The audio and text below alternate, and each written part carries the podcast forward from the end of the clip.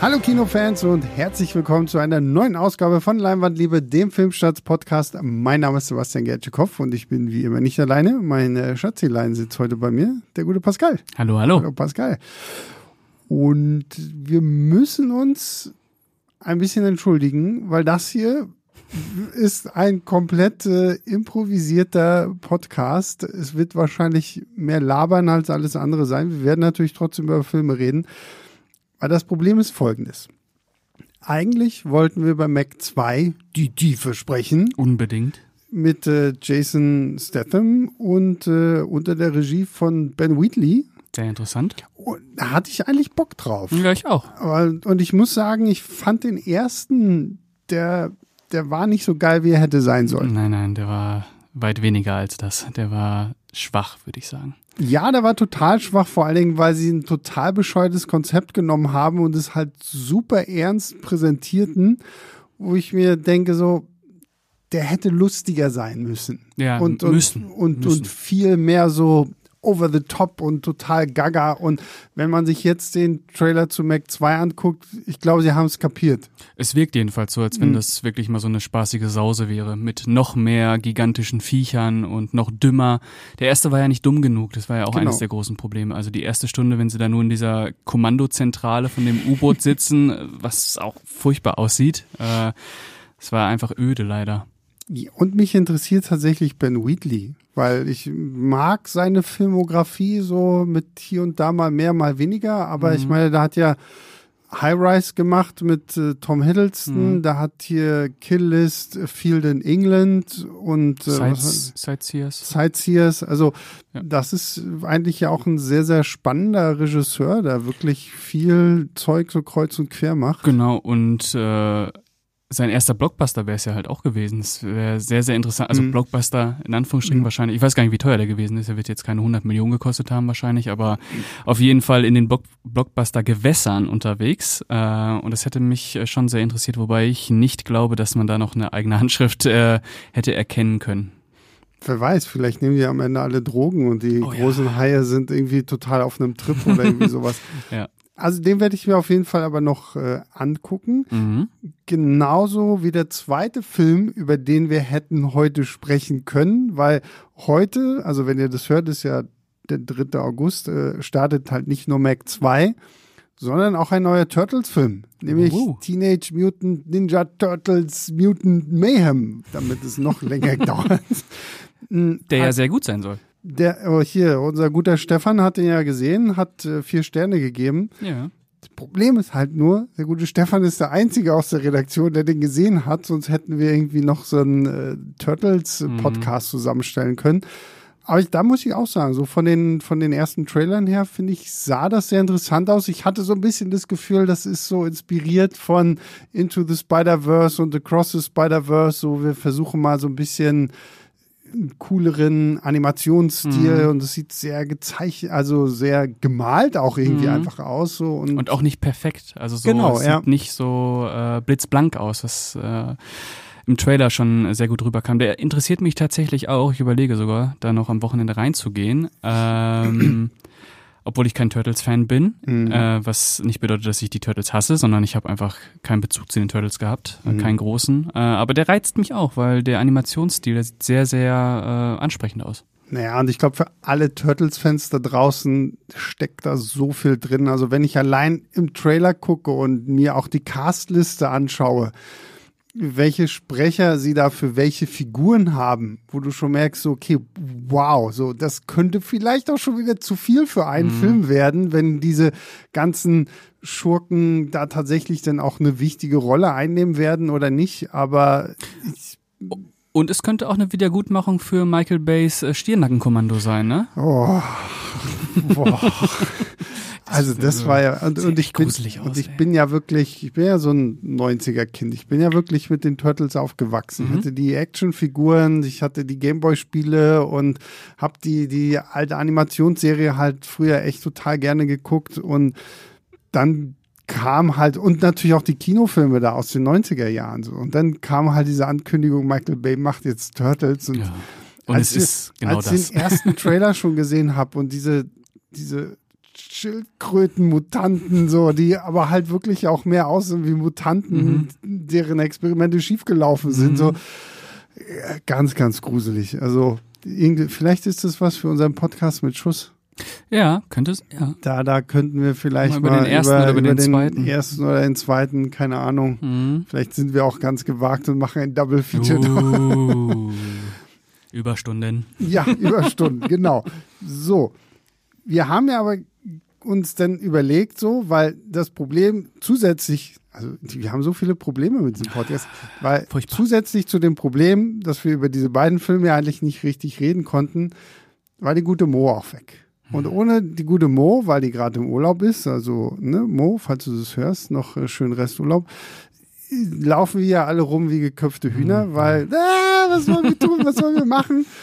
Und haben irgendwie lange rumgerätselt, ah, welchen Film, was wollen wir nehmen? Und dann haben wir uns daran erinnert, dass in gut zwei Wochen, glaube ich, ein Film in die Kinos kommt, auf den wir uns beide sehr freuen, Mhm. nämlich Blue Beetle. Blue Beetle, richtig. Nein, also am 17.8. startet neben Blue Beetle tatsächlich auch die letzte Fahrt der Demeter. Uh. Und ich bin nach wie vor total schockiert, erstaunt und irgendwie auch überwältigt, dass der Verleiher diesen Titel nicht nochmal irgendwie geändert hat und da irgendwie die unerzählte Dracula-Geschichte Mhm. oder sonst irgendwie was draus gemacht hat, weil ja, das ist tatsächlich ja eine Story aus äh, Bram Stokers Dracula. Eins der Kapitel, so ein Mhm. ganz, ganz kurzes, wenn nämlich äh, Renfield seinen Meister ja aus Transsilvanien nach London bringen muss. Mhm. Und dann verschifft er ihn ja wortwörtlich mit dieser Demeter, die Mhm. dann, und das finde ich so lustig, weil eigentlich ist es so ein bisschen Rogue One für Dracula. Du weißt jetzt schon eigentlich, wie die Geschichte ausgehen wird. Die können da ja halt alle nur irgendwie tot ankommen. Mhm. Und daraus wurde jetzt trotzdem ein Film gemacht. Und Was ich geil finde. Ja. Also dieses Kapitel ist ja schon im Buch äh, sehr, sehr stimmungsvoll, auch wenn es äh, über Zeitungsausschnitte und äh, als, als Briefroman ja, gehalten ist. Äh, ich mochte das immer sehr gerne, diese, diese Überfahrt, auch in den Filmen wie Nosferatu oder den äh, Dracula-Verfilmungen, die sich an Bram Stoker orientieren, äh, sind das ja immer sehr, sehr schaurige, äh, schaurige Kapitel, dass Dracula auf diesem Schiff ist und die Besatzung nicht weiß, was passiert hier eigentlich, warum sterben wir jetzt eigentlich hier alle nachts. Äh, deswegen freue ich mich, ähm, dass das jetzt zu einem Spielfilm auch gemacht wird, auch von einem durchaus begabten Regisseur, wie ich finde, dessen Name mir gerade entfallen ist. warte, ich habe ihn hier aufgeschrieben. oh. André Ovredal. Genau, Der der- hat zum Beispiel hier Scary Stories to Tell in the Dark Ja. oder The Autopsy of Jane Doe gemacht. Genau, die ich beide äh, gut fand, äh, äh, jedenfalls aus äh, handwerklicher Sicht, die waren sehr routiniert gemacht, äh, deswegen erwarte ich mir von dem Demeter auch äh, ein stimmungsvolles, kleines Horrorfilmchen. Mhm. ja, ich war jetzt am, am Wochenende mit meiner Mama im Kino, haben, äh, hab ihr Mission Impossible gezeigt.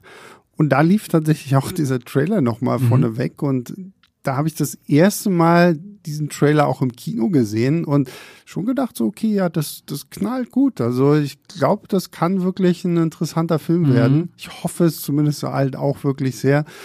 Aber so rein von der Inszenierung, rein von der Inszenierung, was man so vom Trailer her Mhm. sieht, ist es schon sehr stimmig. Zumal halt so, ne, es ist so ein bisschen so Kammerspielartig, weil wir halt, wir sind nur auf diesem Schiff. Ja. Wir werden dieses Schiff wahrscheinlich nicht verlaufen, außer am Anfang des Films und am Ende des Films. Mhm. Und äh, das passt irgendwie ja sehr schön. Zumal, ich meine, wir hatten jetzt mit Renfield dieses Jahr ja auch schon einen Film, der die Dracula-Geschichte ja fortgeführt hat. Also das Mhm. hat ja der Regisseur von Renfield auch gesagt. Das ist für ihn wirklich die Fortsetzung von dem 1931er Universal-Film mit äh, Bella Lugosi. Das wird ja auch grandios Mhm. so umgesetzt in diesem Film, dann halt mit Nicholas Holt und Nicholas Cage. äh, und deswegen sind wir offensichtlich in einem guten Jahr für Vampire. Ja.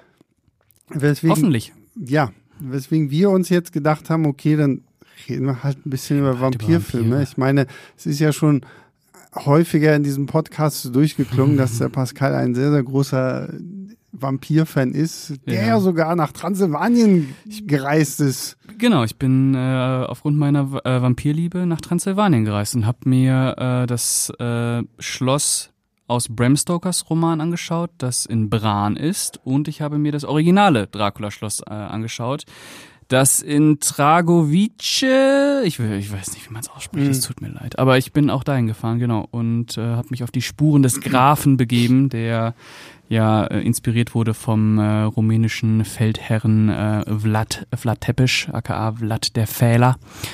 Und äh, genau, bin dann so ein bisschen durchs Land der Gespenster gereist und habe mich ein wenig gegruselt. Äh, ich war jetzt letztens auch in Wismar, weil äh, große Teile von ähm, Murnaus Nosferatu in Wismar gedreht wurden und äh, habe mich da so ein bisschen äh, am äh, Stadttor ergötzt und an der an der Kirche. Äh, ich finde das finde das immer sehr sehr faszinierend. Ich habe eine große Faszination für Vampire was daran liegt, dass mein Lieblingsfilm, ähm, Tanz der Vampire von Roman mhm. Polanski, dass ich den sehr, sehr früh gesehen habe und der mich damals ähm, völlig umgehauen hat auf eine verstörende, aber auch sehr, sehr faszinierende Art und Weise. Dieses animalische, aber auch verführerische, erotische. Ich finde, dass es gibt kein Geschöpf der Nacht, äh, das so äh, wunderbar äh, die äh, Gewalt und auch äh, die Erotik in, in Einklang bringen kann wie der mhm. Vampir. Ich finde, das ist ein, eine tolle Figur, um da sehr viel rüber zu erzählen, über den Menschen auch. Naja, vor allem, weil es ja auch irgendwo eine Figur ist, die jetzt nicht so dumpf ist wie, wie alle anderen so Horrormonster, ne? Wenn du so guckst, Frankensteins Monster, so, mhm. da, da steckt zwar auch unglaublich viel drin über ja. Menschen und, und wie sie so handeln und wie man halt auch nach dem Äußeren irgendwie beurteilt und sowas alles. Und da finde ich ja gerade diesen, diesen Frankenstein-Film mit De Niro eigentlich mhm. immer wieder echt toll. Mhm. Oder halt, wenn du sowas nimmst wie den Werwolf oder, oder Zombies. So Zombies, so. Die sind halt alle irgendwie, ja, die agieren halt rein auf animalischer mhm. Ebene, mhm. während der Vampir ist natürlich immer noch irgendwie seine Figur, die hat noch die Intelligenz und genau, die Schönheit. Kann, kann halt den Charme irgendwie ausnutzen, da jetzt was draus zu machen. So, genau. Ne? Und es ist natürlich auch äh, eine Figur, die man trotzdem auch äh, völlig bestialisch inszenieren kann. Also du kannst ja auch völlig äh, stumpfe Vampire zeigen, die mhm. dann einfach äh, fressgetrieben sind. Aber wie du schon gesagt hast, es sind natürlich auch äh, Charmeure, die äh, viel Wert darauf legen, ihre Opfer zu verführen. Und äh, wie gesagt, das, äh, Erotik spielt eine große Rolle. Aber es kann natürlich auch schön blutig werden. Mhm. Ja, und was, was ich immer faszinierend fand, war so dieses Zeitreisen mit der Figur des Vampirs so, ne? Das ist ja dadurch, dass sie ja, wenn sie alles richtig anstellen, letztendlich irgendwo unsterblich sind, mhm. dass sie halt wirklich von, von frühester Zeit bis jetzt irgendwie die Geschehnisse der Menschheit irgendwie so mitbeobachten und irgendwo vielleicht auch mit lenken, keine Ahnung, das kann man, das baut ja jeder Film dann irgendwie so aus und das finde ich ist ja auch das Tolle daran, dass du im Vampir-Genre, sage ich jetzt mal, so viele unterschiedliche Ansatzmöglichkeiten hast. Du, du hast so die klassischen Sachen wie Coppola und seine Dracula-Verfilmung oder auch so ein Film, der, finde ich, immer ein bisschen untergeht, aber für den ich irgendwo so ein Herz habe, ist dieser Dracula Untold. Mhm. Der da versucht, da so eine Superhelden-Story mhm. irgendwie draus zu machen, wo ja auch, glaube ich, der Plan war, dass es noch sehr viel weitergeht. Nee. Und da muss ich sagen, fand ich Luke Evans zumindest in der Hauptrolle mhm. sehr sympathisch und es hat gut funktioniert. Oder du gehst halt in die Richtung Underworld, ne, und machst halt so genau. richtig Action. auf Sci-Fi-Action mhm. schon und sowas alles und oder du gehst in Ro äh, Romantikrichtung, du kannst ja auch sowas wie Twilight, muss man auch erwähnen, auch ja. äh, sehr, sehr einflussreich gewesen. Ähm, genau. Hast klassische Horrorfilme, kannst du benutzen. Ähm, du kannst äh, viel mit Western-Motiven arbeiten. Das haben wir ganz oft bei From Dust Till Dawn gesehen, das haben wir bei John Carpenters Vampire gesehen, mhm. das haben wir bei Near Dark gesehen. Ähm, ja, man kann äh, durch die Genre springen. Der, der Vampir ist sehr vielfältig. Der passt äh, in jede Zeit und in jedes Genre, würde ich sagen. Du Mhm. kannst auch Komödien machen. Du kannst ähm, fünf, wie heißt der? Fünfzimmerküche Genau, sagt. What We Do in the Shadows. Ne? Wo ich sogar, das muss ich jetzt mal hier kurz mit erwähnen und dich leider unterbrechen, lieber. Schäm dich. Die Serie Ja, super. What We Do in the Shadows. Ich habe sie jetzt vor kurzem erst geguckt. Die läuft ja auf Disney Plus. Sind jetzt, glaube ich, nur drei oder vier Ich Staffeln. glaube, die vierte Staffel ist jetzt gekommen. ja, und angesetzt ist es, wenn ich das letztens richtig gelesen habe, so auf sechs. Hm, kann sein, ja. Grandios. Ja, super. Grandios. Also auch die Darsteller. Unglaublich gut. Und sie haben ja da dann auch so, ich, ich, da gibt's ja denn, du hast diese drei, nee, vier Vampire. Und du hast, ich finde auch, es gibt ja diese Figur des emotionalen Vampirs. ist großartig. Dann hast, hast du in dieser Serie auch noch äh, diesen Familia, also das, was ja Renfield ist, so quasi so der Guillermo. Diener, das Guillermo.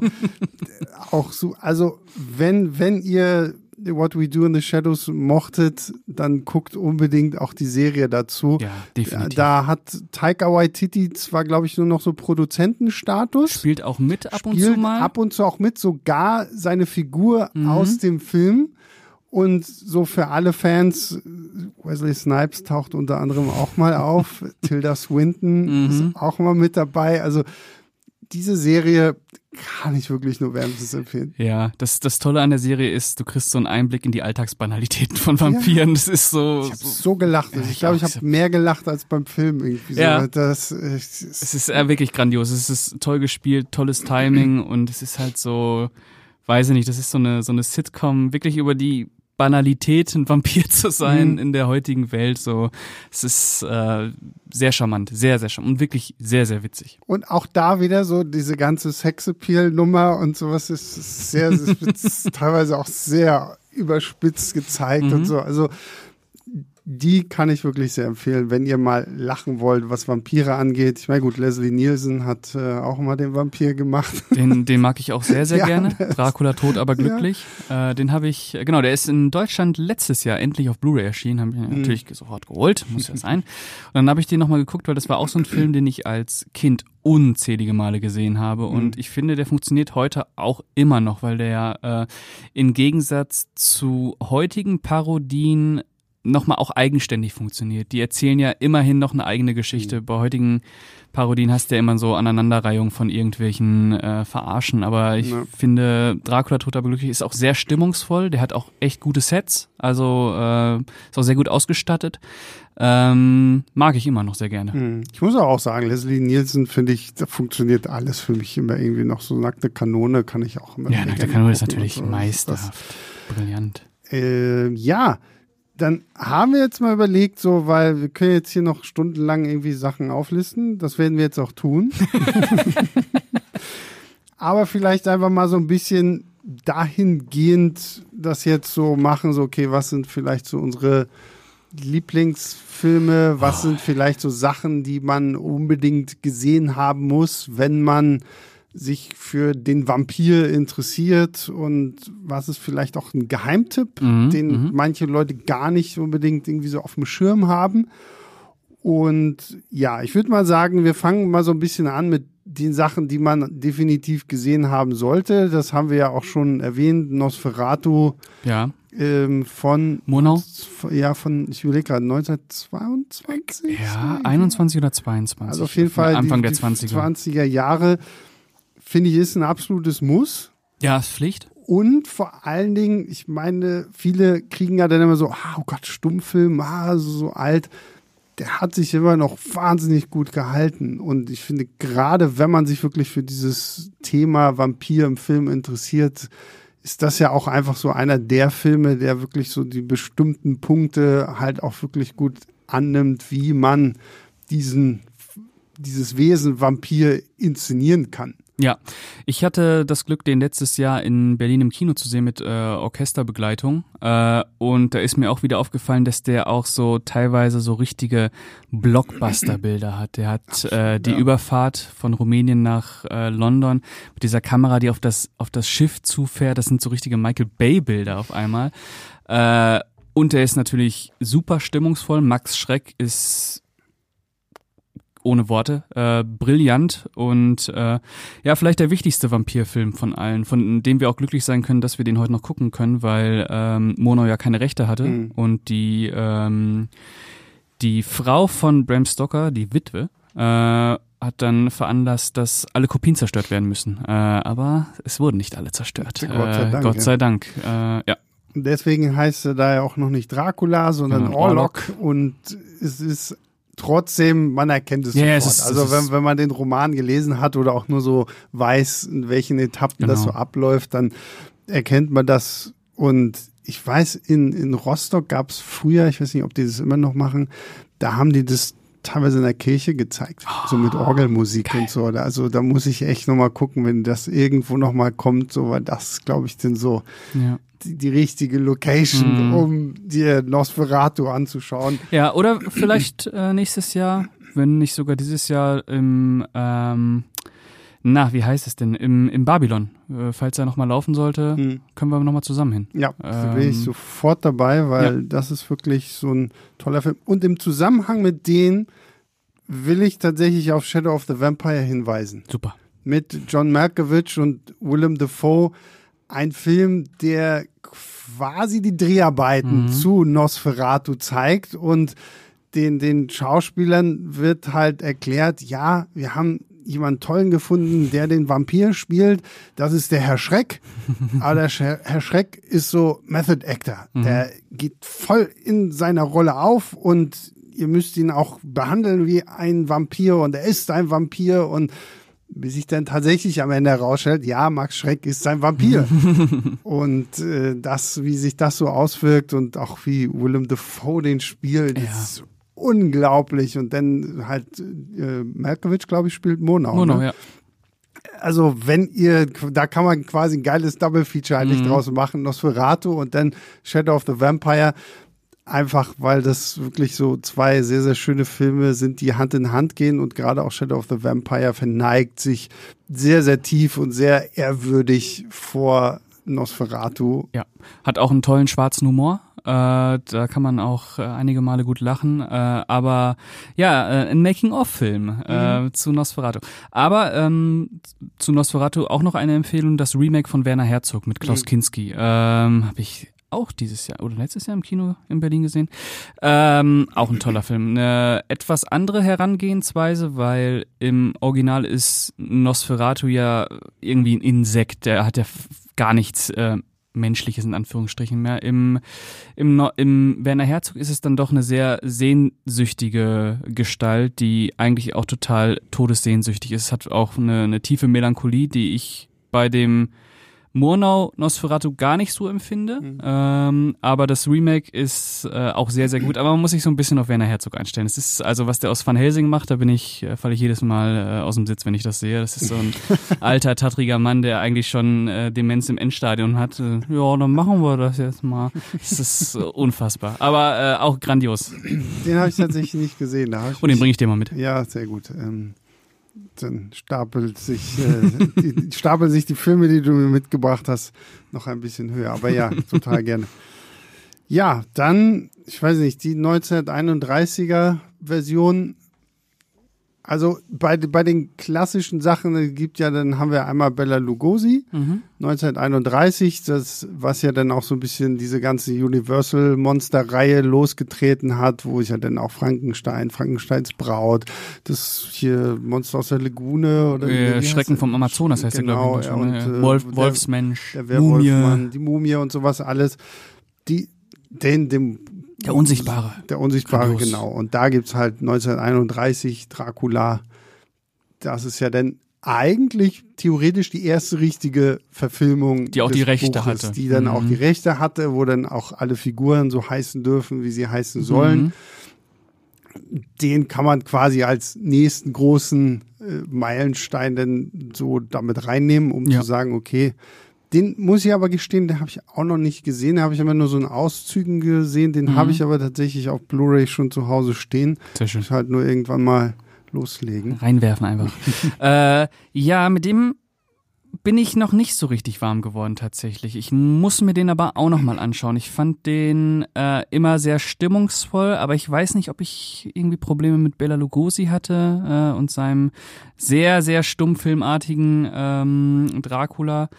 Ähm, also wirklich sehr, sehr starke Gesten. Mhm. also wirklich sehr, sehr ausgeprägtes, pathetisches Spiel. Äh, aber will, ich will nicht sagen, dass der schlecht ist. Der ist auf keinen Fall schlecht. Das ist ein äh, sehr stimmungsvoller Film. Das Finale in dieser, in dieser Gruft, das ist ein unfassbar geiles Set. Äh, Obwohl ich mir immer hab sagen lassen, dass die spanische Version, die ja quasi zeitgleich gedreht mhm. wurde, oder streichen wir das quasi, die zeitgleich gedreht wurde, die auch ein klein bisschen länger ist, sogar noch besser sein soll. Ah, okay. Nicht, hast du die mal gesehen? Nee, die hab ich, hab ich nicht gesehen, aber interessant. Das, äh, ja, das fand, fand ich auch irgendwie sehr witzig. Ich habe mal irgendwie ein Video zu Dracula gemacht und mhm. da ploppte das dann plötzlich irgendwie auf, dass es tatsächlich eine zeitgleich gedrehte yeah. äh, spanische Version gibt. Äh, das ja, muss man sich vielleicht auch irgendwann mal anschauen. Muss sich mal besorgen. Weiß gar nicht, ist die auch auf der Blu-ray drauf? Glaube nicht, ne? Ich glaube nicht, nee. Okay. Aber interessant. Ja. Und ein wichtiger Film, sollte man gesehen haben. Ja. So, hast du noch einen? Äh, von den richtig großen Klassikern meinst du? Äh, mhm. Äh, ich glaube tatsächlich, dass ich dann ins Jahr 1958 springen würde, wo der erste Christopher Lee Dracula mhm. kommt aus den Hammer Studios damals noch. Auch einer der Dracula-Filme, die ich damals mit am meisten gesehen habe und immer noch sehr, sehr schätze, obwohl er auch ein äh, bisschen hölzern ist, kann man ruhig zugeben. Äh, aber ich liebe Christopher Lee als, als, als Dracula. Das ist dieser animalische, ich nehme mir, was mir gehört mhm. und ihr gehört alle mir äh, Dracula und ähm, schätze ich sehr. Ich finde auch die unzähligen Fortsetzungen nahezu alle sehenswert. Vor allem die direkte Blut für Dracula, der ja direkt an den Dracula von 58 anknüpft, auch sehr, sehr stark. Und dann gibt's ja noch äh, Draculas Rückkehr, wie schmeckt das Blut von Dracula? Dracula jagt Minimädchen. Äh, also alles wirklich sehr sehenswert ähm, und auch äh, schöner, schöner britischer Charme mit Peter Cushing dann noch als Van Helsing. Mhm. Äh, super. Super, super, super. Kennst du auch noch nicht? Nee, leider nicht. Habe ich alles. Ja, alles nach und nach. Musst du dir alles verdienen. Musst du alles verdienen, genau. Ja, also ich meine, klar weiß ich, dass Christopher Lee quasi so die Ikone gewesen ist, mhm. die halt dann Ende der 50er, Anfang der 60er Jahre diese Figur geprägt hat. Ja. Und ja, wirklich auch irgendwo zu seiner gemacht. Peter Cushing, den viele dann wahrscheinlich eher dann wieder aus Star Wars kennen, ähm, der ja. ja hier wirklich als Van Helsing sich auch verewigt hat. Ja. Aber da muss ich tatsächlich sagen, bin ich so mit den ganzen alten Sachen, was Dracula angeht, wirklich sehr, sehr spärlich aufgewachsen. So Nosferatu war halt irgendwann gut auch so ein bisschen durch Studium. Da hat man den, da habe ich den, glaube ich, so das erste Mal irgendwie gesehen, einfach weil, ne, so filmhistorisch mhm. ist natürlich wichtig. Und mein, meine große filmische Begegnung ist tatsächlich Coppolas Film gewesen. Mhm. Also 92, ne? Oder genau, 92? ja. Mhm. Ich glaube, also zumindest irgendwie so 90er Jahre mit äh, Gary Oldman als Dracula, Winona Ryder, Keanu Reeves. Anthony Hopkins. Anthony Hopkins. Und bei dem Film, bei Bram Stokers Dracula von Coppola, ich, ich liebe immer diese Intro-Sequenz wo so ein bisschen mhm. diese Geschichte von Vlad Tepes erzählt mhm. wird und wie seine Geliebte dann stirbt und er dem Kreuze entsagt und mhm. auf einmal da das Blut spritzt und sprießt und er verflucht wird auf alle Ewigkeiten, um jetzt hier als äh, Untoter durch mhm. die Gegend zu wandern. Finde ich toll, einfach, weil du auch merkst, okay, da steckt halt so ein Coppola hinter, ne? Da sitzt irgendwie gefühlt jedes Bild. Ähm, finde ich, also bei dem habe ich auch ein bisschen gebraucht. Die, den fand ich früher nie so doll. Ich glaube, dass ich mit diesem Operettenhaften mhm. äh, nicht so nicht so warm geworden bin. Ich finde auch immer noch, dass Gary Oldman kein so richtig guter Dracula ist. Ich mag sein Spiel nicht so gerne. Aber was ich äh, inzwischen total schätze, ist äh, dieser dieser mystische, gruselige, sch dieses schwarzromantische, was dieser mhm. Film ja wirklich in jeder Szene auslebt. Der völlige Verzicht auf CGI-Effekte, äh, alles wirklich handgemacht und der ist einfach atmosphärisch so dicht, äh, dass der dich wirklich mitreißt und der hat unfassbare Bilder. Also ähm, aus, aus handwerklicher Sicht ist das, ist das ein Meisterwerk. Mhm, ja, absolut. Sehe ich auch so. Also der und ich mag Gary Oldman in dieser Rolle einfach auch so, Mhm. eben weil es halt so, wie du schon sagtest, so dieses Operettenhafte, es ist alles irgendwie dreimal so groß, wie es eigentlich sein sollte und gut, über Keanu Reeves, finde ich, kann man sich in diesem Film sehr streiten. Das, das mag für den einen funktionieren, für den anderen vielleicht nicht so. Ich habe immer gedacht, so, ja, mein Gott, das ist halt Keanu Reeves. So, Ja. Es ist so mit Winona Ryder dann auch irgendwie so, das waren halt damals in den Mhm. 90er Jahren halt auch so die Shooting Stars, so mit denen du das natürlich dann einfach irgendwo auch gut vermarkten konntest. Ja. Und Und wir haben auch noch Monica Bellucci in einer unvergesslichen Rolle.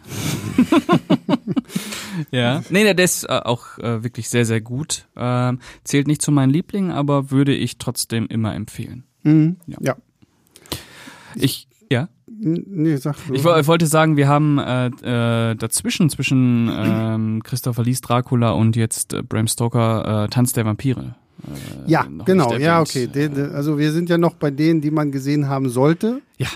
Da finde ich es Tanze Vampire auch. Den habe ich sehr spät tatsächlich erst nachgeholt. Ich glaube vor, na gut, das klingt so komisch, vor zehn Jahren oder so Mhm. habe ich den geguckt. Und war hin und weg. Ja. Also das hat wirklich reingehauen. Ich finde, dieser Film ist, ist überhaupt nicht so das, was ich erwartet hatte. Auch so, ich, ich, ich kann aber auch nicht so wirklich sagen, was ich erwartet hatte. Wahrscheinlich irgendwie, weiß nicht, dass es total gaga irgendwie so musical-mäßig wird oder so. aber der Film hat ja wirklich, also Ausstattung top. Dann Schauspiel top. Ja. Ich finde auch so die Art und Weise, wie hier halt so dieser Dracula-Mythos auch so ein bisschen mit, mit Comedy vermischt wird. Also die Komik, die dieser Film auch hervorbringt. Ich, ich lach. Das erste, was mir immer noch einfällt, ist diese ganze Thematik mit dem jüdischen Vampir, den ein äh, Kreuz nicht schockiert, weil das ist für ihn komplett irrelevant und sowas. Ja, äh, genau, wie, wie eingangs schon gesagt, das war ähm, einer der ersten, vielleicht sogar der erste Vampirfilm, den ich damals gesehen habe. Der hat einfach so bleibenden Eindruck hinterlassen, dass das bis heute mein Lieblingsfilm ist, den ich auch mehrfach jedes Jahr schaue. Äh, und ich finde, der hat ja so einen ähm, sehr, sehr klamaukigen Humor. Mhm. Hat dann aber gleichzeitig auch wieder so eine Düsternis äh, und ja, die ja völlig apokalyptisch irgendwann wird, äh, dass äh, das Lachen dann doch irgendwie im Halse stecken bleibt, weil es ja dann doch eine sehr, sehr äh, ja, bedrückende Geschichte am Ende wird. Aber ähm, ja, der ist äh, in je jeder Hinsicht, finde ich, den absolut brillant. Ähm, Freddie Main spielt da Graf von Krolok. Äh, das ist der, der äh, Obervampir. Und Sharon Tate, äh, Roman Polanski selbst noch äh, in einer der Hauptrollen.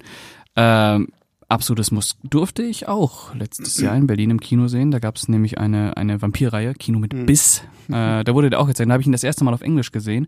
Und ich habe den äh, jetzt 50 Mal in meinem Leben auf Deutsch gesehen und muss sagen, dass die deutsche Synchro richtig geil ist. Also die Mhm. haut richtig einen raus. Da sind echt ein äh, paar Brüller drin, die sind äh, kommen im Original nicht so. Aber das, Das hat man ist- hat das- man öfter. Ne? Ich wollte gerade sagen, das hast du ja öfter so einfach, weil sie sich dann in der deutschen Synchro gesagt haben, okay, da müssen wir noch ein bisschen drauf äh, packen. Mhm. Zum Beispiel hier, wir haben ja an, ein, eingangs über die Turtles gesprochen. Mhm.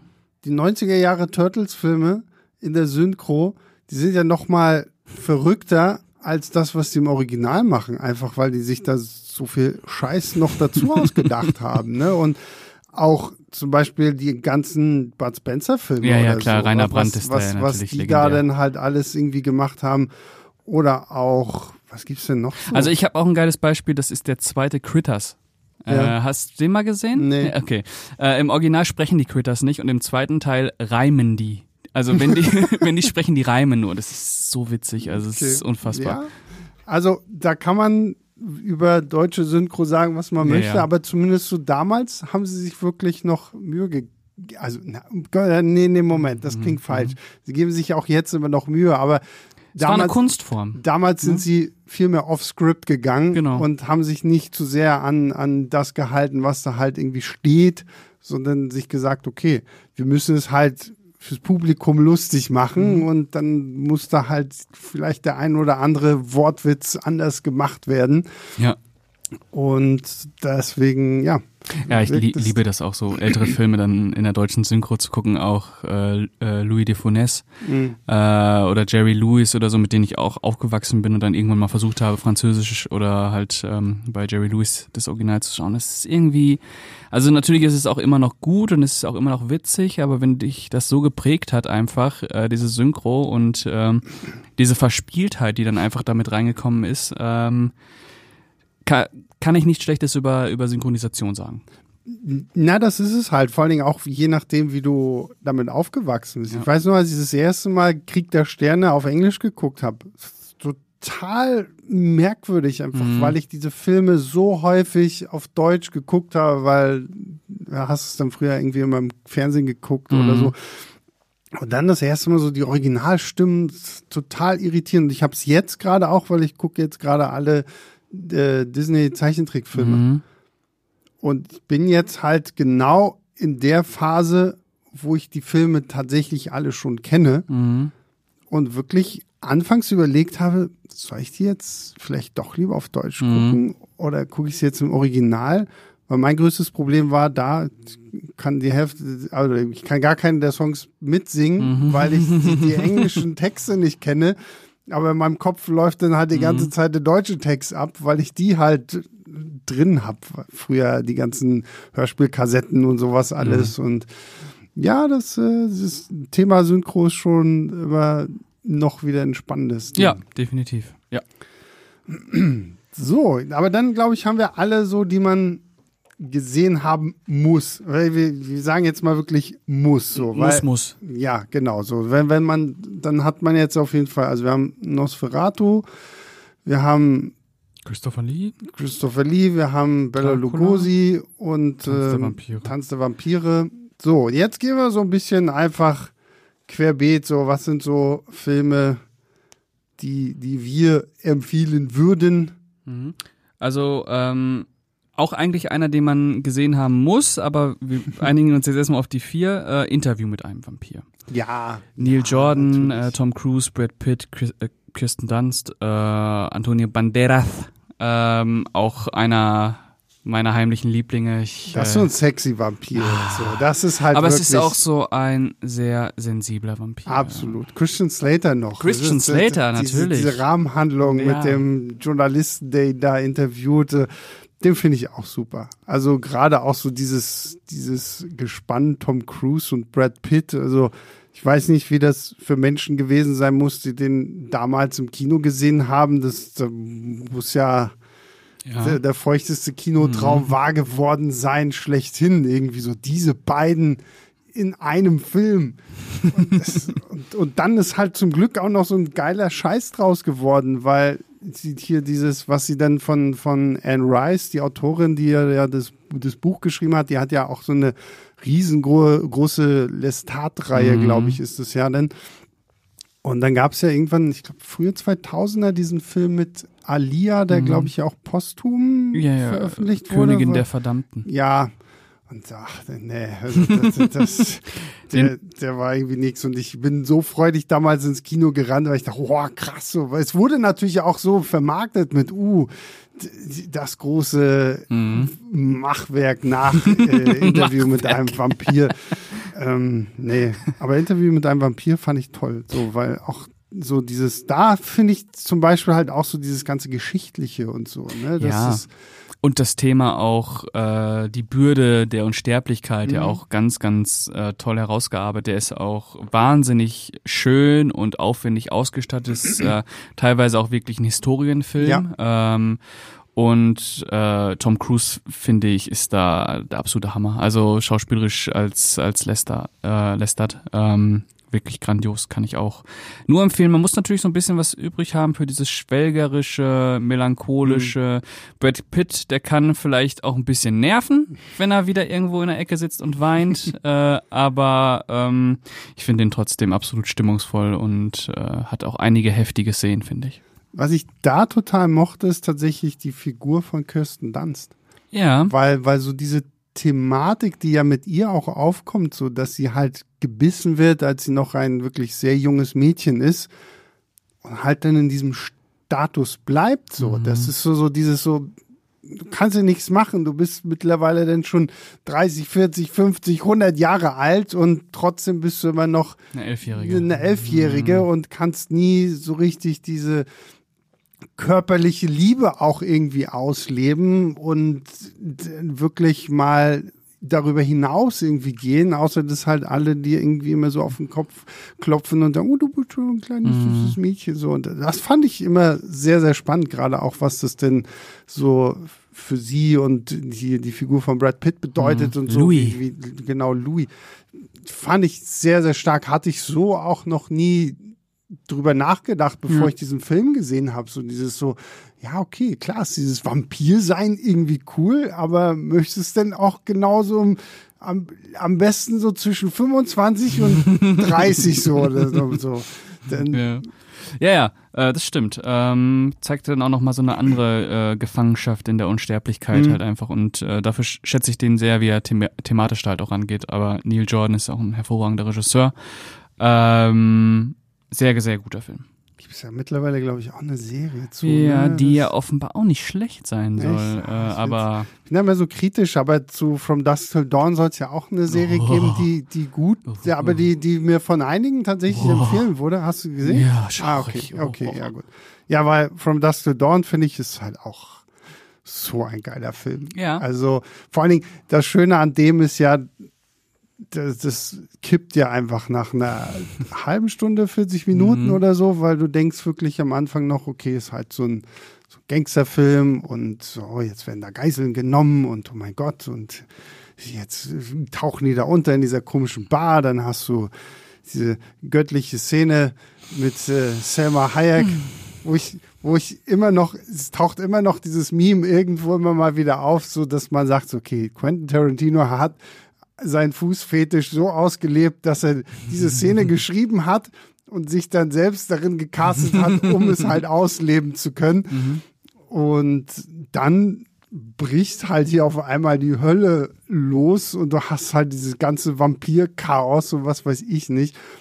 Und ich mag, ich, weiß, manchmal kriegt man mich mit solchen kleinen Details, die eigentlich total lapidar wirken, aber ich mag an diesem Film, dieses letzte Bild.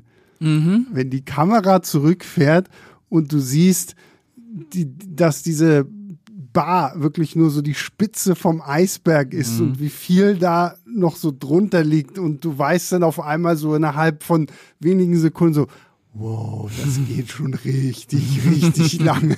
ja, das ist so eine alte Pyramide genau, irgendwie. Ne? Ja, so. ja. ja, ich, ich liebe den auch sehr. Äh, ich äh, liebe darin auch äh, Harvey Keitel als mhm. äh, Jacob, als, als Priester, der mit äh, Gott gebrochen hat und äh, im Kampf mit den Vampiren wieder zurückfindet. Äh, ich hatte eine Phase, da habe ich den zu oft gesehen. Okay. Äh, ich, da habe ich den ein bisschen über übersehen, also mhm. zu viel geguckt. Äh, aber ich habe ihn dann letztes Jahr nochmal meiner Freundin gezeigt, die kannte den noch nicht und habe dann auch wieder festgestellt, also das ist eigentlich schon voll das Brett. Der haut schon echt ja, rein, der ja, macht schon mega Spaß. Aber super, mhm. super, super. Ja. So, du bist, du darfst wieder dran sein. Oh, ich bin schon wieder dran. Okay. Ähm, ich habe hab schon wieder zwei, zwei, zwei im Lauf so hier.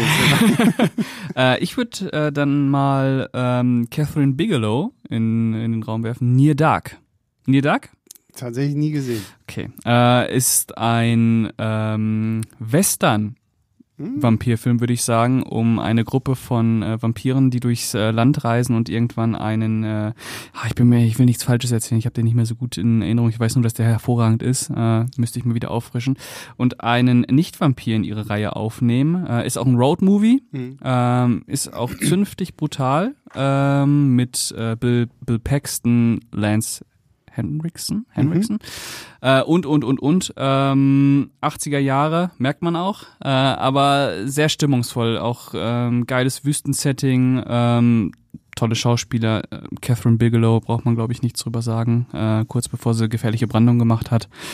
Ähm, auch ein sehr guter, auch ein Vampirfilm, der nicht so nach dem bekannten Schema abläuft, ähm, kann man so ein bisschen vielleicht in eine Ecke mit Lost Boys werfen. Mhm. Lost Boys von Joe Schumacher, äh, der hier auch ähm, erwähnt werden darf. Auch ein sehr, sehr guter Vampirfilm aus den 80ern. Kann man eigentlich gut im Double gucken. Ja, ja. Ich habe tatsächlich jetzt, wo wir über Kirsten Dunst in Interview mit einem Vampir gesprochen haben, so für mich eine der großen Offenbarungen war damals tatsächlich so Finster die Nacht. Ah, Der äh, schwedische Vampirfilm Mhm. über einen Jungen, der plötzlich feststellen muss, dass das äh, gleichaltrige Mädchen, das er irgendwie eines Nachts auf dem Spielplatz kennenlernt, dass die ein bisschen komisch ist. So, die, die wohnt irgendwie alleine mit so einem älteren Herrn und alle Fenster sind so mit, mit Zeitungen abgedichtet und abgedunkelt und kommuniziert. Das fand ich immer so schön, so wenn sie dann irgendwann merken sie, dass so ihre beiden Zimmer so Wand an Wand sind und dann klopfen sie da so Morse-Code-mäßig ran, bis er dann halt irgendwann rausfindet, okay, sie ist ein Vampir. Mhm. Und dieser Film, finde ich, hat so eine unglaubliche Zärtlichkeit dafür, dass es halt wirklich dann auch so das Thema dieser sehr, sehr jungen Liebe ist, weil die sind auch fast 12, 13, irgendwie so in dem Bereich.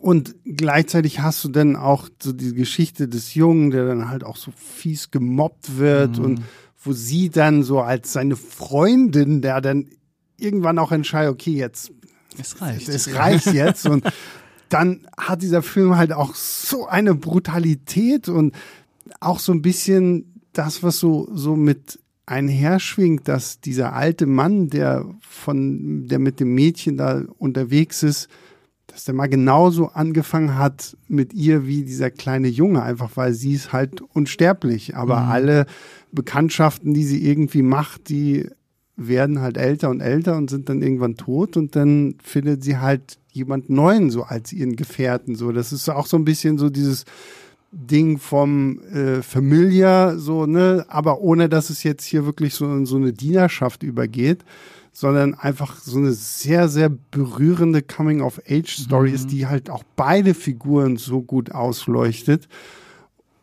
Aber ich habe den damals, als ich den gesehen habe, war total baff. Also Ja. der, der ist so auch so liebevoll inszeniert und auch mit dem Soundtrack und die Bilder. Das ist wirklich ein schöner Film. Ja, äh, der hat mich damals auch äh, kalt erwischt, Mhm. äh, kann man sagen. Der, wie du schon gesagt hast, der hat so eine ganz, ganz warme Zärtlichkeit, obwohl er in der Kälte spielt. Mhm.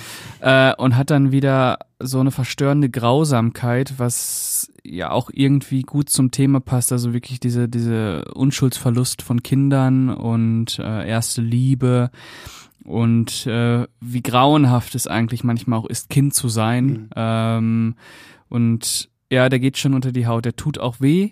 Ja. Ähm, aber es ist ein ganz besonderer Außenseiterfilm. Mhm. Und tatsächlich einer der Filme, wo ich sogar das Remake mochte. Fand ich auch gut. Das ist ja mit Chloe Grace Moretz Mhm. als die junge Vampirdame und da war ich sehr überrascht, Mhm. weil normalerweise bin ich nie, nie, nie, nie, ja, toller europäischer Film, Amerikaner kommen wieder, Finger weg. den Finger weg. Und da habe ich den tatsächlich, glaube ich, irgendwann mal im Fernsehen gesehen Mhm. und war wirklich überrascht, wie liebevoll und toll auch der gemacht ist. So, ich, finde, es geht für mich trotzdem nicht über das Original. Ja, ja, ja. Aber das ist so ein Film, wo ich sagen kann, ja, das Remake kann ist auch was. wirklich gut. Ist von Matt Reeves, glaube ich Mhm. sogar. Äh, Matt Reeves ist ja eh ein guter. Ähm, fand ich auch gut, fand ich auch sehenswert. Es ist nicht so brillant wie das, wie das Original, aber äh, für ein amerikanisches Remake, auch im Vergleich, was uns da oftmals so vorgesetzt wird, Ja. äh, ist es wirklich ein guter Film. Ja. Ja, und wie gesagt, ne, Matt Reeves, zuletzt The Batman, die ganze Planet der Affen-Reihe, also nee, nicht alle, nur die letzten ne? beiden. Mhm. Den, die, ja, genau. Also den, den finde ich, den kann man wirklich, sollte man unbedingt mal gesehen haben. Ja.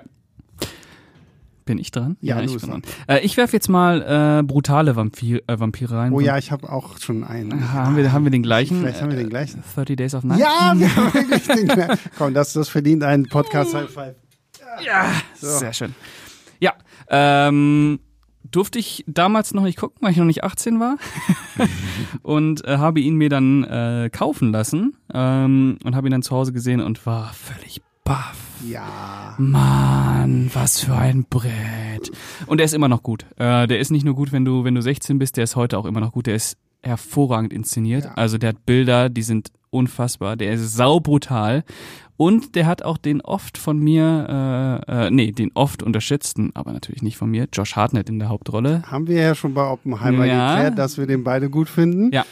Äh, ich finde das und äh, interessant, die Vampire, das sind jetzt wirklich mal ähm, sehr, sehr animalische, instinktgetriebene äh, Bestien. Ich weiß gar nicht, spielt er in Alaska? Er spielt irgendwo sehr weit hoch oben. Ja, ich glaube, es ist irgendwo wirklich so gefühltes nördlichste Alaska, was man ja. sich vorstellen kann. Und es tritt natürlich das ein, was für Vampire das absolute Fest ist. So, wir haben halt diesen Wechsel in die Zeit, wo halt Tag und Nacht ein und dasselbe sind. Deswegen ja. auch 30 Days of Night. Ja, 30 Tage geht die Sonne nicht auf. Die Sonne geht nicht mehr auf und wir haben halt so, so ein kleines Örtchen, mhm. so wirklich bedeckt vom Schnee, aber es hat auch so ein bisschen was Western-mäßiges, so gibt es den Saloon und den Einkaufsladen mhm. und sowas alles. Und Stimmt. Josh Hartnett spielt da den Sheriff. Mhm. Und die erwarten sich halt alle nichts Böses und dann kommt halt diese Truppe von Leuten an und du weißt sofort, okay, jetzt wird's übel und. Es ist ja auch erstmal so aufgebaut, ähm, wie ein Krimi, wie mhm. ein Thriller. So die ersten Leichen werden gefunden. Genau. Aber die sind so zugerichtet, dass du dir denkst, nee, irgendwas mhm, stimmt genau. hier nicht. Also, okay, die sind tot, aber wow. Ähm, und das Krasse ist, es ist ja so eine, so eine Vampir-Truppe, über die erfährt man quasi nichts. Nur, dass die das wohl schon sehr, sehr lange machen und immer von, von Dorf zu Dorf ziehen mhm. irgendwie. Und dann hast du da auch so unfassbare Bilder, wie die ähm, über, über die Bergland, über die Schneelandschaften kommen und sich versammeln. Und die haben ja so, so eine eigene Sprache, so äh, ach, das ist schon äh, ja, auch so, creepy. Ja, auch diese Sequenzen, wenn so die Kamera so über diese Stadt fliegt und wenn, wenn dann Leute irgendwie versuchen, da sich unter den Häusern auch zu verstecken, weil die stehen manchmal auch so auf so wie so Art Stelzen. Also das Fundament ist halt mhm. halt nicht irgendwie da und er ist so spannend auch inszeniert und diese Kämpfe sind dann halt auch, weil du weißt ja nicht ganz genau, versuchst du eigentlich geil. Die, die, wenn der dich einmal kriegt, der zerdrückt dich mit mhm. zwei Fingern und das war's denn. Also die Viecher sind halt auch wirklich wo du denkst so, shit, dann gib dir lieber die Kugel an. ja, was ja auch dann irgendwie äh, in manchen Szenen sehr, sehr bedrückendes Thema ist. Ne? Ja, also es ja. gibt da echt so pff, bewegendes Ende, wie ich finde, immer noch. Mhm. Ähm, der ist echt gut. Ja, der ist Hammer. Und ich finde, der wird viel zu selten auch in, in so Vampirlisten aufgeführt, weil ich finde, der gehört auch einfach mit dazu, so, weil ja. das ist halt so, jetzt haben wir halt viel so auch was, was klassisch ist und was irgendwie auch dramatisch sein kann, aber 30 Days of Night einfach wirklich mal so ein Brett von einem mm. Horrorfilm haben willst, der halt auch wirklich wo Blut und Gedärme spritzt, so, dann das genau der richtige. Ich fand die Fortsetzung nicht so geil. Ah, die fand ich furchtbar. Die, die, die war wirklich, wo ich mir dachte, ah, shit. So. Da, ja. da merkst du halt wieder so, das war diese Zeit so, oh, okay, ja, wir müssen jetzt da noch irgendwie einen draufsetzen. Weil 30 Days of Night ist für mich so ein Ding, so, das muss nicht fortgesetzt ja, Das Ende ist perfekt.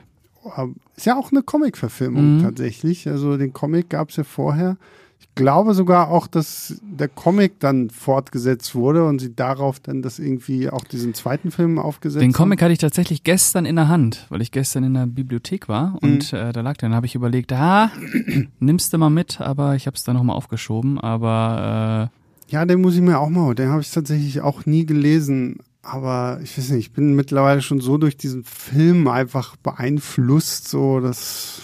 Aber ich glaube, der Comic ist bestimmt auch nicht schlecht. Ja. Toller Film. Ja. Toller Film. Aber wenn wir jetzt eh schon über die äh, FSK 18 Vampire reden, dann hau ich jetzt mal direkt Blade hinterher. Blade ist klar, müssen wir nicht viel reden, ne? Äh, eins und zwei jedenfalls. Über den dritten gibt's einen schönen Podcast mit Schuss. Ich wollte gerade ähm. sagen, da, da habt ihr was. Aber ja, den, den, den ersten, ich mag den ersten Blade ja immer noch ein klein bisschen mehr als den, den zweiten. Aber Wesley Snipes in dieser Rolle ist halt einfach wirklich so wenn du Coolness in Leder packen kannst, dann finde ich, war es damals halt einfach mhm. Blade. So, ja, das ja. ist schon echt verdammt toll gewesen. Auch die ganze Action und wie darum gemetzelt wurde und ja, der ja. macht schon Spaß. Und ähm, John Carpenters Vampire. Hast du den jemals gesehen? Den habe ich mal gesehen, den habe ich aber irgendwie ich, ich weiß nicht, vielleicht war ich damals noch zu, zu unvor, ich weiß, ich weiß nicht, wie, was ich da für ein Wort sagen soll, aber der hat bei mir damals nicht so gezogen. Vielleicht muss ich den nochmal gucken. Äh, der hat bei mir damals, als ich den mit, boah, mit 13, 14 gesehen habe, war der natürlich endkrass. Mhm. Äh, weil das waren auch so coole Männer, ey. Die haben Ja. einfach alles gemacht. äh, heute ist der, äh, heute finde ich den sehr, sehr schwierig, weil James Woods und Ah, welcher Baldwin ist denn das? Nicht, nicht Alec? Ist das, nee, auch nicht William. Ah, keine Ahnung. Einer, Dann kann, bleibt ja nur noch Steven, oder nicht? Ah, oder ist das William Baldwin? Ich weiß es gar nicht. Auf jeden Fall sind das solche Show wie Arschlöcher, das ist Mhm. echt heftig. Aber der hat ein geiles, ähm, geiles Western-Setting, äh, auch wieder ein Western-Bezug und der ist halt sau brutal. Also wenn die die Vampire killen und äh, der Obervampir, also die nehmen ja immer so Nester aus, sind ja so professionelle Vampirjäger, die in New Mexico unterwegs sind und immer so Nester ausheben. Und dann irgendwann dieser Anführer-Vampir äh, sich die ähm, Bande um James Woods vornimmt, das ist so unfassbar brutal. Ey. Oh, in der ungeschnittenen, der war ja lange indiziert, inzwischen Ja. nicht mehr. Eieieiei. Ähm, aber ich würde sagen, der ist okay. Mhm. Der ist okay. Der ist okay. Ja. Ich habe jetzt tatsächlich mal noch einen, den habe ich auch nur durch Zufall gesehen, aber den fand ich sehr, sehr schön. Äh, wo habe ich ihn denn hier auf meiner Liste? A Girl Walks Home Alone at Night Den habe ich, doch, den habe ich gesehen. von Anna Lili Amipur. Ein iranischer Film, ne? G- Genau, Mhm. äh, über eine iranische Vampirin. Mhm. Auch irgendwie so ein sehr, sehr ruhiger Film, ist ja auch komplett in Schwarz-Weiß. Mhm. So spielt auch in so einem kleinen Vorort, wo du auch gar nicht wirklich sagen kannst, soll es jetzt Iran sein, soll es Amerika sein, so, so, so der wirkt so, so, so zeitlos und auch irgendwie so ortlos, so, der, der könnte überall spielen.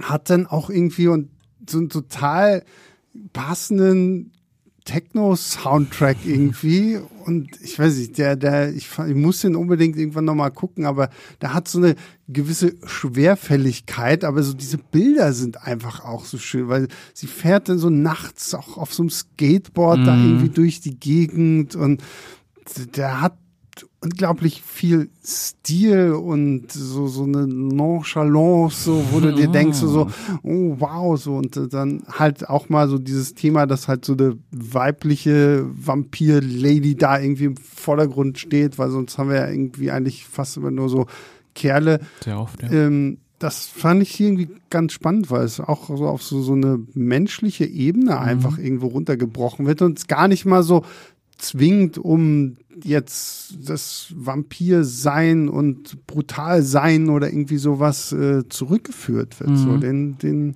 fand ich ganz äh, toll. Ja, äh, habe ich leider nicht mehr so richtig auf dem Schirm, aber ich kann mich auch noch daran erinnern, dass ich den sehr stimmungsvoll fand damals, als ich den Mhm. gesehen habe.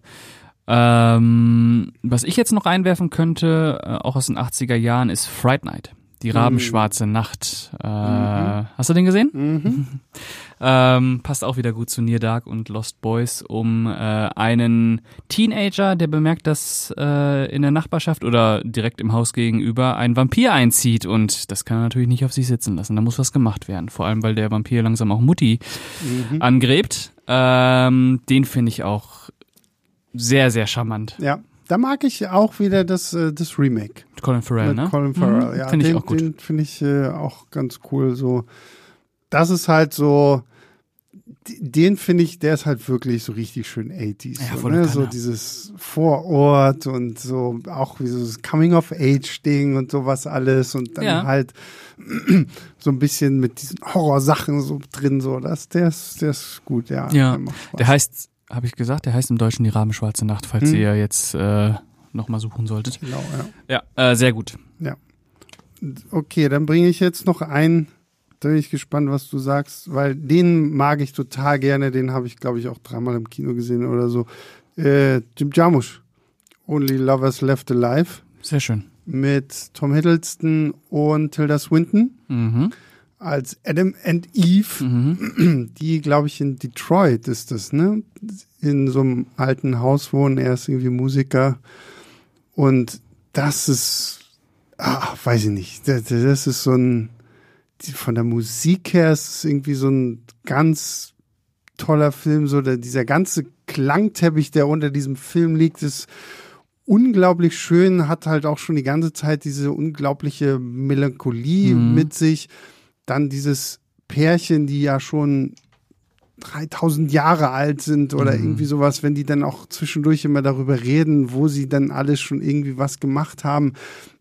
Und dann kommt ja äh, Anton Jelchin, der leider auch viel zu früh gestorben ist, als so junger Vampir neu mit dazu, der da ja so ein bisschen Trouble reinbringt in dieses eigentlich sonst so beschauliche Leben dieser zwei Vampire. Sehr, sehr toll. Ist natürlich so ein typischer Jarmusch Mhm. auch so sehr, sehr behäbig. Sehr, sehr Geht auch in so eine. Richtung Hangout-Movie so ein bisschen. Genau, Mhm. genau so. Das ist so, da ist jetzt nicht groß viel Action oder sonst irgendwie was. Der, der plätschert halt irgendwie so vor sich hin. Mhm. Und da muss man sich wirklich drauf einlassen. Also ich kann auch jeden verstehen, der sagt so, boah, du, ich, 20 Minuten und dann weg so. Da muss man halt Jarmusch, finde ich, auch so ein bisschen mögen. Ja.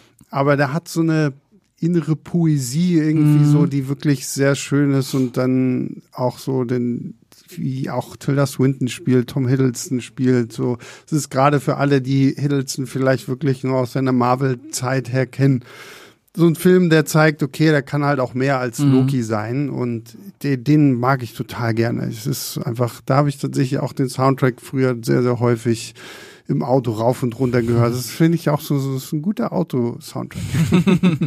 Ja, den mag ich auch gerne. Und äh, ich schließe das Thema jetzt ab. Und zwar äh, verweise ich die Leute auf einen anderen Podcast von uns. Und zwar möchte ich hier nochmal Begierde von Tony Scott erwähnen mit ähm, David Bowie und äh, Catherine Deneuve Mhm. äh, und warum der so geil ist und bei mir auf der auf der Eins von Tony Scott könnt ihr in unserem Tony Scott Podcast hören. Stimmt, ja, den muss ich auch immer unbedingt noch sehen. Der Ja. fehlt bei mir auch. Und wir können noch auf einen anderen Podcast verweisen, Oh. nämlich unseren Park Chan-wook Podcast. Oh, Und dann haben wir nämlich noch Durst Durst. mit untergebracht mit dem Priester, der zum Vampir wird, der auch äh, ein gut paar sehr äh, amüsante Momente dann mit in dieses ganze Mhm. Vampir-Thema mit reinbringt. Und auch durchaus zu empfehlen ist, gerade für alle, die Park Chan-wook mögen, ist es definitiv mal was anderes, wenn man ihn Ja. halt auch nur so von seiner ganzen Rache-Trilogie her kennt. ja, Sehr zu empfehlen. Ja, definitiv. ich glaube, dann Reicht's erstmal an dieser Stelle. es. ist jetzt halt wirklich sehr viel Gelabere geworden. Wir entschuldigen uns nochmal dafür. Mo ist schuld, weil sie nicht da war und gesagt hat, so Jungs, jetzt machen wir mal einen ordentlichen Podcast.